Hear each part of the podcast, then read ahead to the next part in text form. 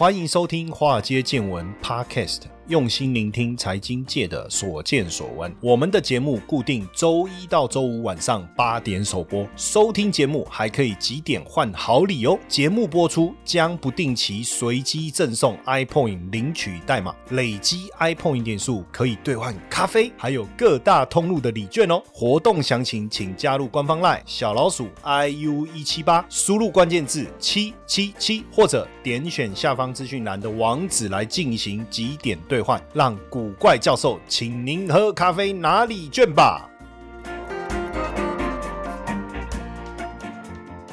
股票市场千奇百怪，见怪不怪。大家好，我是古怪教授谢承彦。呃，最近大家也都知道哈，晶片战争这个议题带来了非常紧张的一个氛围哈，带来一个非常紧张的一个氛围。然后最近包括高盛哦，包括美国的前财长前财长哦，今天怎么有点打结？梅鲁钦，还有包括这个呃摩根大通的执行长哦，大家都不约而同谈到一。个概念叫做地缘政治的风险哦。那这个中国的二十大也结束了哈。那看起来呃，整个地缘政治是持续的升温哦。所以最近我们在看这个呃，Intel 的 CEO 啊，呃，基辛格他讲了一个重点，他说呃，美国对半导体输中输出到中国国晶片实施出口管制啊，这是无法避免哦。为什么？因为美国希望在美中的竞争当中保持领先呐。哦，因为你看这这个。美国宣布了对中国实施出口管制，哦，包括特定的先进制这个 AI 的部分、超级运算晶片的部分，那你都要得到政府的许可，哦，那这个肯定会是未来常态了，哦，会是常态。那半导体供应链的转移会是必然的，所以 Intel 本身自己目前也砸重金扩仓自己的厂房的版图之外啊，哈，也希望在十年内把亚洲占他们供应链的比重啊，哈，从八十趴降到五十。趴哦，供应链的比重，那美国的部分能够提高到三十趴，欧洲的部分能够提供到二十趴，可见呃，虽然他他其实讲到一一一个重点，然后就是台湾确实他扮演了一个 critical 的 role，就是很重要的角色 critical，但是不稳定哦。当然最主要的原因还是地缘政治风险哈。那其实今年的问题真的啊，我是觉得我觉得说这种不稳定的东西一直跑出来啊，疫情啊，然后你看现在又晶片战争哦。这个是《金周刊》他们这一次的呃这几期，其中有一期杂志的封面特别用了这个美中新冷战做基底哈，就打谈了晶片战争哈。十月七号呃这一天，其实整个市场是非常的动荡哈。从十月七号到十月十四号这个礼拜哈，是中国半导体史上非常动荡的一周哈。为什么？呃，因为这个呃美国政府一一份公文一百三十九页哈，然后有九大注意事项哈，端出了一堆的禁令哈。所以突然之间哦，呃，很多的这个外商哦，就禁止同事到中国去出差哦。那如果在中国的同事就必须留在饭店，不可以移动等等哦。那也不可以接客户的电话哦，也不可以提供他们任何呃方式的服务的回复哦。所以这个禁令一出来以后啊，包括应用材料啊，呃，科林研发啦，科磊啊，这个是全球三大半导体设备商哦，就陆续撤离他们在中国半导体在中国相。关半导体客户的工程师哦，而且要跟他们说，提醒他们千万不要再进去这个晶圆厂，而且在十月十二号中午以前要交出这个进场的识别证哦。你看十月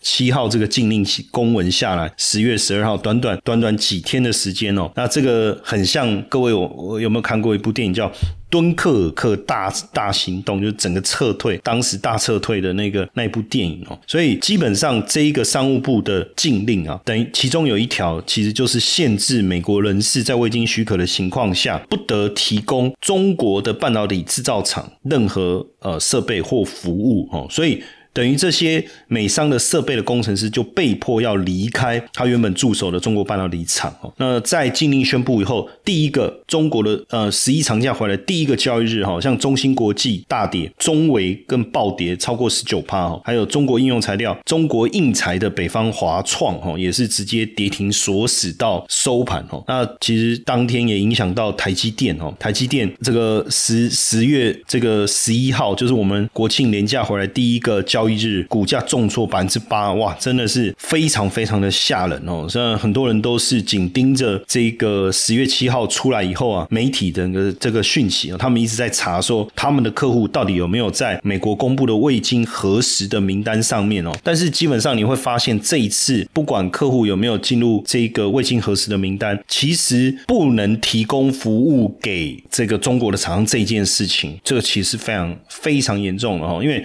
你看这个，不论是从这个这个呃禁止销售设备哦，或者是技术软体的部分，再到现阶段的这个阻止这个这个人才服务的一个提供啊，这个绝对是美国所寄出的一个必杀技哈，寄出的一个必杀技。呃，当然最早从这个华为，当时川普对中兴哦国际，再到华为这样一路过来哈，这一波一波的一个制裁，大家应该也有发现哦，对。对中国的晶片制裁的禁令啊，其实是越来越硬哦，越来越硬。其实第一波整个晶片战争啊，第一波在二零一九年的五月哈。当时的对象是华为跟它的附属公司，基本上是以华为为主。当时当然最主要想法还是在这个军事国防的出发点哦，因为这个华为背后的资金看起来应该是这个军方嘛，所以呃，他们当然就担心这个呃会不会有这个间谍方面的疑虑了哈。那第二波是在二零二零年十二月，二零二零年十二月，当时是针对中兴哦，中兴国际这个十家中国的企业，就是你的设备啊，原物。物料啊，你要你要出口哦，给中兴，那你要获得许可证，而且美国企业也禁止销售十纳米以下的制程技术给中兴。但是第三波这中间就隔了蛮长一段时间了哈。呃，二零二零年十二月再来第三波是二零二二年八月，为什么会会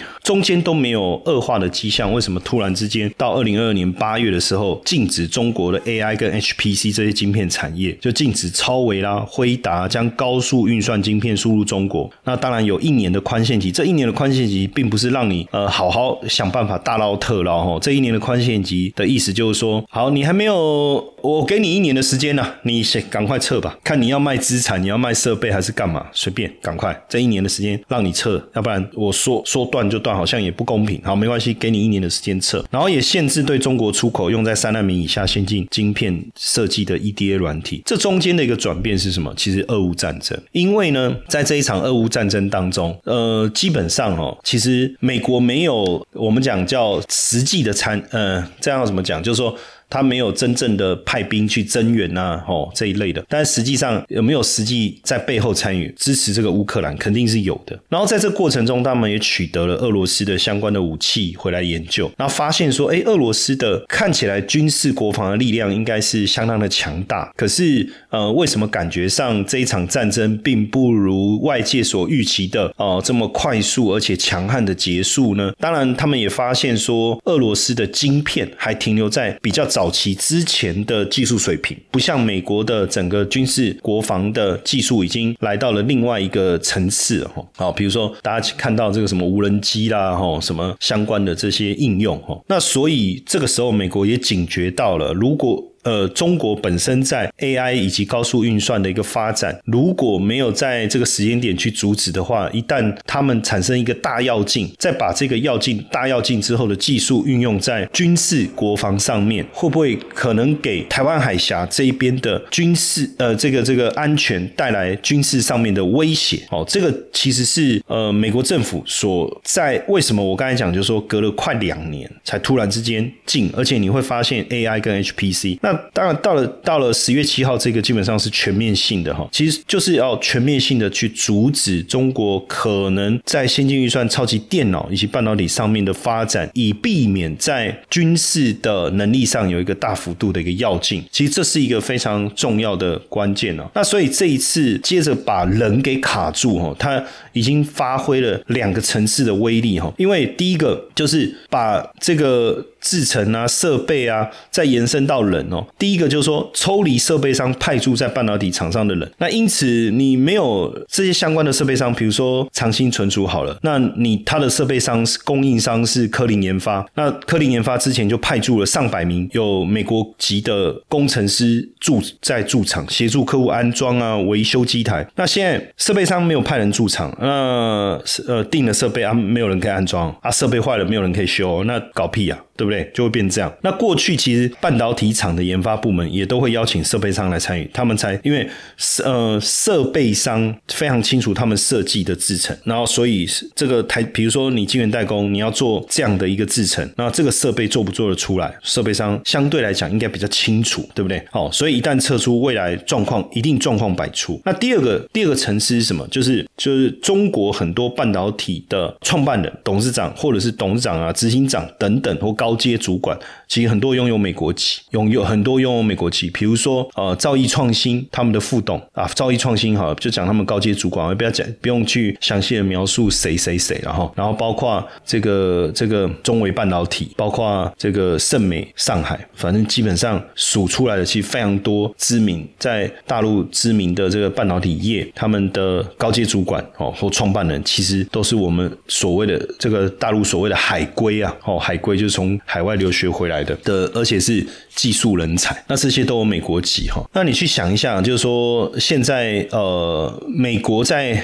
过去这几年当中啊，其实已经把中国的半导体生态系已经摸得非常的清楚了哈。当然，第一个你说设备哈，再来为什么他们还进了设备，为什么还可以做到？那就是人嘛，就是跟人有关嘛。你看为什么中芯还可以做到七纳米？明明我们把它的 EUA 的机台进了，不能拿到手，它还可以，就就是因为人才嘛。那所以呃，这一次进人才，当然打击的范围就相当大了，不止美国籍哈，连有绿卡的华人都被纳入了哈。所以，呃，对他们来讲，当然你要做抉择嘛。你第一个，你放弃美国籍的身份，或是放弃绿卡，哦，继续留在中国，然后来创业，哦，或者是提供服务，还是说这个回回到美国去，哈，这个这个其实后面的问题就非常非常非常的多了，哈。那而且这一次的禁令的一个范围，甚至扩展到。整个记忆体哦，整个记忆体，那扩展到记忆体，当然你就会发现说，哇，那原本可能对中国来讲，在记忆体的部分，可能还是一个可以发挥的一个空间，到现在也没有了哦，基本上也都几几乎是防堵了哈。那另外，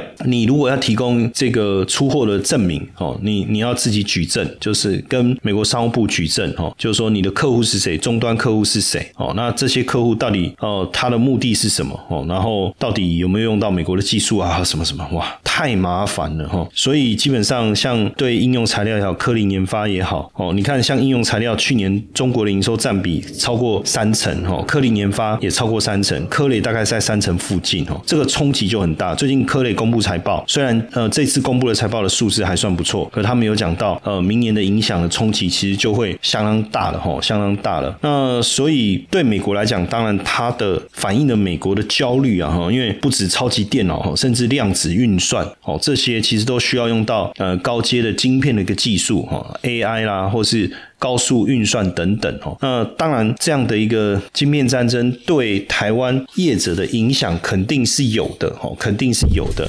呃，就最直接的影响来讲，当然就是设备商哦，设备商肯定会受到影响，甚至 IC 设计业者等等哦都会受到影响。再来晶圆代工，所以为什么啊这个讯息出来的时候，对台积电的股价带来很大的一个冲击？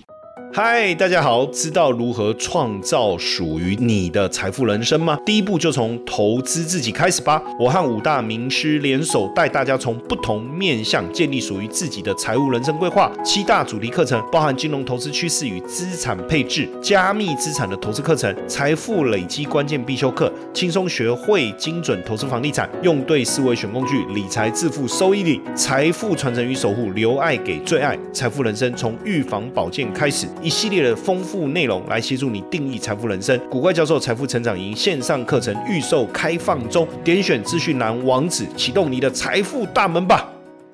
那整体来讲，当然你说呃出货从来自于中国的业绩一定会大幅度的减少，短期间之内这块业绩的减少也会冲击到整个供应链，不论是窄板也好，封装也好，哦这些肯定都会冲击到。那对于像伺服器这个产业也会影响。那对于这个成熟制成的晶圆代工业者来讲，好还不好？其实有人说有有两种说法，有一种说法是说，哎。原本明年这个大陆要盖的二十九座的新增了二十九座晶圆厂，就就可能就盖不成了。那这一块的这个能够产出的晶片，就瞬间就就真空了。那当然不就由我们台湾的呃业者来递补上？哦，这是一个说法。那另外一个呃说法，当然也有也有学说，哦，那从此他们可能就会呃想办法。自立自强，哦，自立自强。那一旦自立自强，当然单子我们呃台湾的业者也吃不到，所以反而不好。其实我呃基本上呃在我看看起来，应该是短线上来讲，对我们成熟制成的业者是有利的啦。因为毕竟晶圆的供应上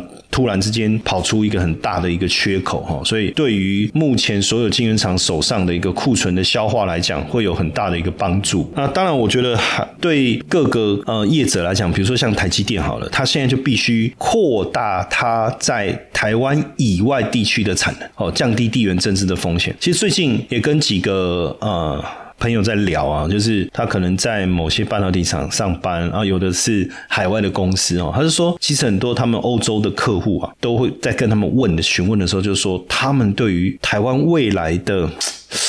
这个供应链的。扮演的角色，他们其实有点担心，担心什么？当然担心两岸打起来啊！啊，两岸如果打起来，他们没有，他们临时的单子要下去哪里？所以现在已经开始呃出现所谓的去台化。什么叫去台化呢？其实你看最近台积电也有谈到，就是客户当然短时间之内也不太可能马上就不下单下在这个这个这个台湾哦。但是对于比如说最近也有一家这个台商的总裁，他们一年集团营收是数百亿哦，他就说国外。的一些大客户啊，都吓死哦！大家来问说：“哎，你们台湾会不会打仗？你们台湾会不会打仗？”因为过去啊，你看像欧洲这么稳定的地区，既然就爆发了俄乌战争，所以一旦这个两岸打起来了，台海爆发战争了，那是不是会断裂？哦，那这样全球供应链确实开始出现这种去台化的一个迹象，这个是目前我们所看到一个大家的担心所带来的一个现象。哈，呃，最近这这一次的呃这个。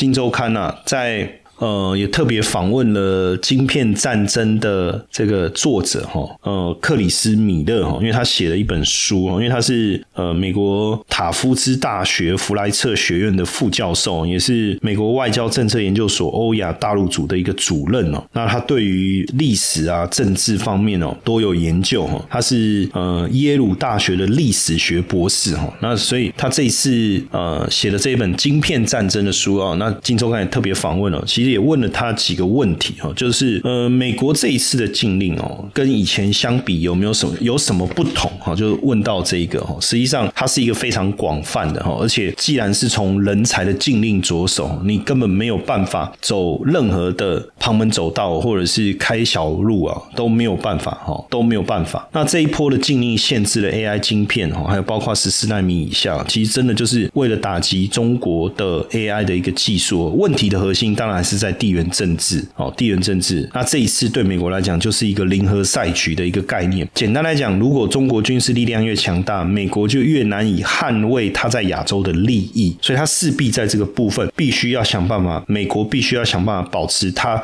在科技上面的优势，哦，才有办法维持他想要达成的战略目标，哦，这个是这一次的这个晶片战争非常重要的一个部分哦。可是这样做不是就导致美国企业所产生的损失，哦，比如说光这个 NVIDIA 光这个营收就蒸发了数十亿美金，但基本上哦，就美国政府的一个观点哦，过去这么长的一个时间里，这个亚洲的军事平衡确实产生了一些转变，美国已经相对弱化。哈，所以导致他对于他在亚太地区的地位也开始产生了一些担忧哦，包括台海局势的升温呢，都是他们在战略考量上非常重要的一个关键啊。所以在这个情况下，势必要去牺牲掉呃美国企业的利益哦，是逼不得已的一个一个状态哈，逼不得已的状态。所以我我们看到，就是当然这一次的这个晶片产业的发展跟军事技术之间有了非常紧密的一个关联哈，当然跟这个。武器的科技的发展有很大的一个关系哦。因为现阶段的所有的军事系统都非常依赖先进的这个晶片处理器哦，还有储存的储存晶片啊、记忆体啊、运算啊等等哈。所以这样的一个改变哈，我发现变成也是必然的哈。那当然大家非常的担心哦。不过这个全球半导体陷入了地缘政治的风暴了哈。那台积电的董事长刘德英在媒体追问的时候，他当然也是说，呃，台湾会好好发展半导体啊，哦，请大家放心啊，不过。确实哦，我们也也也发现，就是就是呃，美国智库最近在调查哦，就是也有很多有这个百分之，就是这个美国的华府的智库哈战略及国际研究中心所出的一份报告哈，呃，台湾企业正以破纪录的水平哦，要把业务从中国及台湾转移出去哈，这是针对五百二十五位呃台湾企业的高阶主管所做的调查，那调查。查的呃时间是在今年七月到八月哈，那这些台湾的台湾的企业哈，就台企哈，在中国的参与程度是相当高的，有六成在中国都拥有呃还还持续在营运哦，那有四分之一呃收入是有有四分之一的企业哈，他们从中国所获得的营收占比达到百分之二十五哈，那百分之二十五点七的受访的台企都已经表示说，他们已经把部分生产或采购业务转移到中国境外了哈，那有超过。三十三趴正在考虑，还没有行动。那除了撤离中国以外，哈，有十三趴的受访的台企表示，他们已经把制造跟采购的业务从台湾转移到其他地方。哦，有百分之二十是还在考虑，还没有行动。哦，所以。你会发现哦，在这一波的转移的过程中，其实背后一个当然因素非常的复杂，但是其中一个就是地缘政治的风险哦。那二零二二年以来，就今年哈，呃，两岸及美中关系陷入了一个历史的一个低潮。那两岸关系方面，其实。高达七十六点三趴的受访的台企，对于台湾需要减少对大陆的经济依赖这样的一个说法哦，表示非常同意或是比较同意哦。那有百分之六十七的受访的台企哦，对于台湾应该扩大对与大陆高科技贸易和投资的限制的说法，也表示非常同意或比较同意。所以可见现阶段来讲哦，呃，两岸的关系已经让啊台企产生了一些在国际经营上面的一些思维的一些转变哦。那有超过。百分之七十六的受访的台企对于良好的中美关系符合企业利益的说法，也是感到呃这个非常同意哦。所以呃，美国华府智库啊战略及国际研究中心这个报告就特别写到，台湾企业高度关注对中国经济的潜在过度依赖以及发生军事冲突的可能性，所以通过区域的安排和美国的双边安排来扩大贸易和投资的联系哦，要增加研发支出啦，扩大对中国技术转让。的限制来保持台湾的技术优势啊，所以现阶段当然，其实两岸经济高度相互依存，从过去是这样，未来我我相信这个部分也不太可能产生很大的改变哦。但是确实很多的台台企已经开始转移他们的生产跟采购，就是分散风险哦。确实有这样的一个状况哦，有这样的状况。那台湾呃，我们的经济部投审会哦，从一九九零年就开始做一些统计哦，台湾对外投资占比对中国的高峰。是落在二零一零年的百分之八十三点三哦，百分之八十三点三等于。一百块钱汇出去做投资，有八十三块是去中国大陆，但是到了去年，这个数据已经掉到三十一点八了哈，可见过去十年当中，五成左右台商的投资额已经移出中国哦，确实有这样的一个情况哦。那台商西进大概十年前就开始退潮了哈，潮水的潮开始退潮，所以随着呃两岸的的一个紧张，那当然台商也开始做了一些转变。那半导体护台，半导体护台的的这。一个状况是如何？因为台湾。有领先的半导体制造的能力哈，所以这样子北京对台采取军事行动的可能性是比较低的哈。那坦白讲，大家大概看法就一半一半了哈。因为我觉确实也觉得客户就就算说我们有这个呃领先的优势哈，那这样的领先的优势哦，会会持续持续多久哦？这个其实也也是大家所关心的哈。那有没有可能这个一段时间之后哈，一段时间之后就会有一些转变哈？一段时间。之后就有一些转变。那当然对台商来讲，哦，未来可能还是要呃想办法重新布局，然后可能部分的台企已经不止撤离中国，哈，不止撤离中国，也也撤离也撤离台湾，哦，也撤离台湾。未来这个。不止两岸哦，应该是美中台，还有包括整个半导体产业的科技的新冷战哦。呃，预期啊，我我也预期应该会持续很长的一段时间啊。这个部分该怎么去思考？我觉得从国际关系的角度，我们可以理解这个部分的现象会产生什么样的一个结果。可是从投资的角度来看，我就。啊，现在这个要要去分析哦，有很多的功课要做了哈。那今天当然我们先把这个新冷战的议题先把它抛出来哈，把它抛出来。那未来我们再来思考哦，怎么样在这个方投资上给大家多一点点想法，好不好？嗨，华尔街见闻的粉丝们啊，要来跟大家分享一个好康消息。我们现在有一个最新免费课程计划，连续四周学会现象交易，连续四周不同主题来带给大家如何运用美元、美股指数、原油的市场独特现象。每个月只要花四到八个小时，就有机会多赚一份月薪哦。周三下午两点到三点直播上课，开放前五十位免费登记上课，点选资讯栏的网址立即报名，加入赖 OA 小老鼠 iu 一七八，输入关键字四 W。